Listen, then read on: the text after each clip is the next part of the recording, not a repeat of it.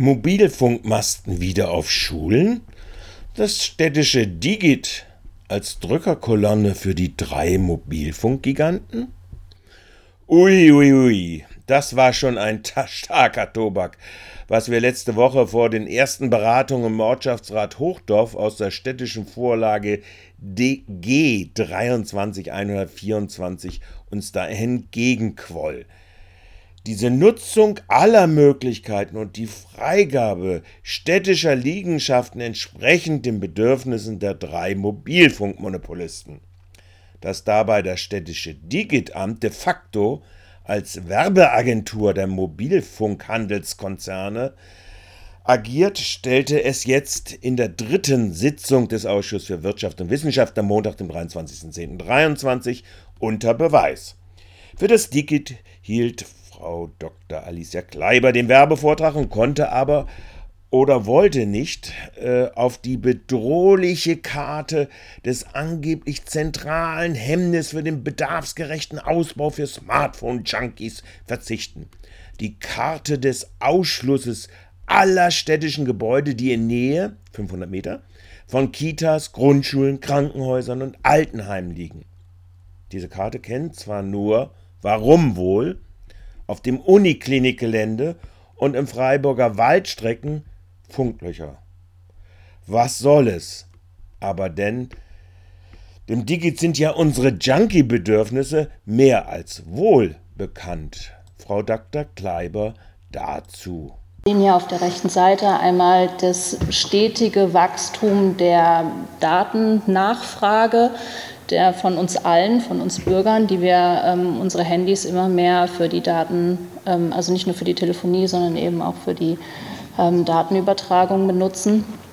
Ähm, und dagegen steht eigentlich ein sehr, sehr langsames Wachstum von weiteren Standorten. Man kann dem Ganzen eben nochmal ähm, begegnen durch diesen 5G-Ausbau.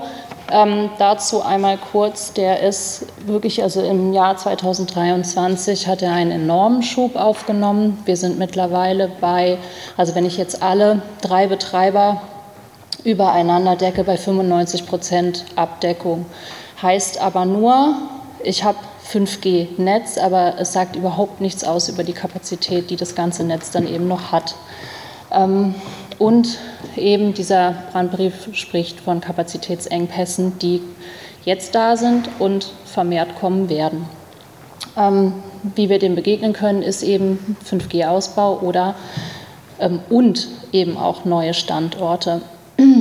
Dieses Problem besteht natürlich deutschlandweit. Freiburg hat nochmal ein ganz, besonderen, ähm, ein ganz besonderes Problem nämlich dass wir äh, 2001 einen sehr ähm, ja, stark einschränkenden Mobilfunkbeschluss bekommen haben, ähm, der uns im Prinzip verbietet, auf städtischen Gebäuden und Liegenschaften ein, ähm, also Mobilfunkantennen zu errichten.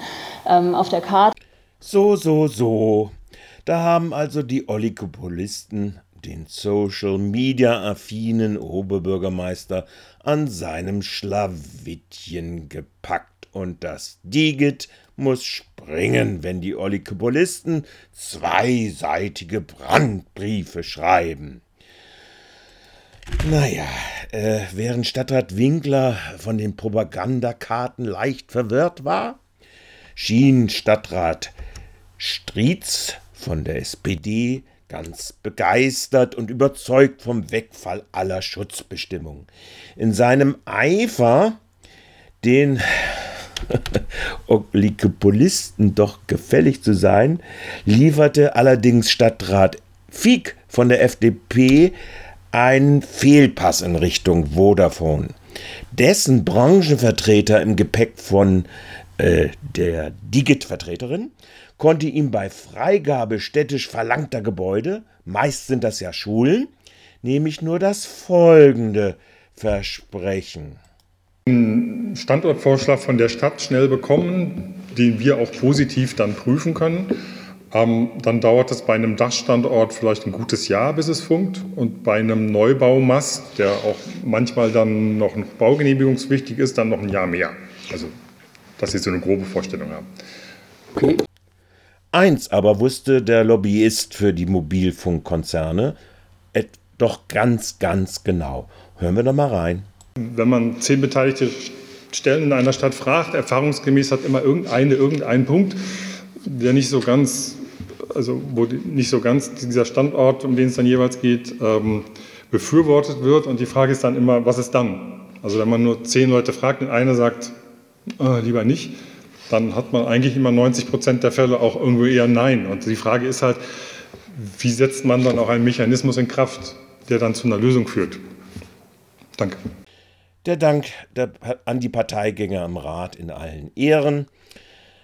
Frage ist, ob die Gesellschaft sich sowas gefallen lässt. Zum Beispiel die Elternbeiräte oder auch die Schülerinnenbeiräte, die statt eines Ausbaus des Glasfasers in ihren Schulgebäuden dann doch lieber eine Mobilfunkantenne aufs Dach bekommen wollen.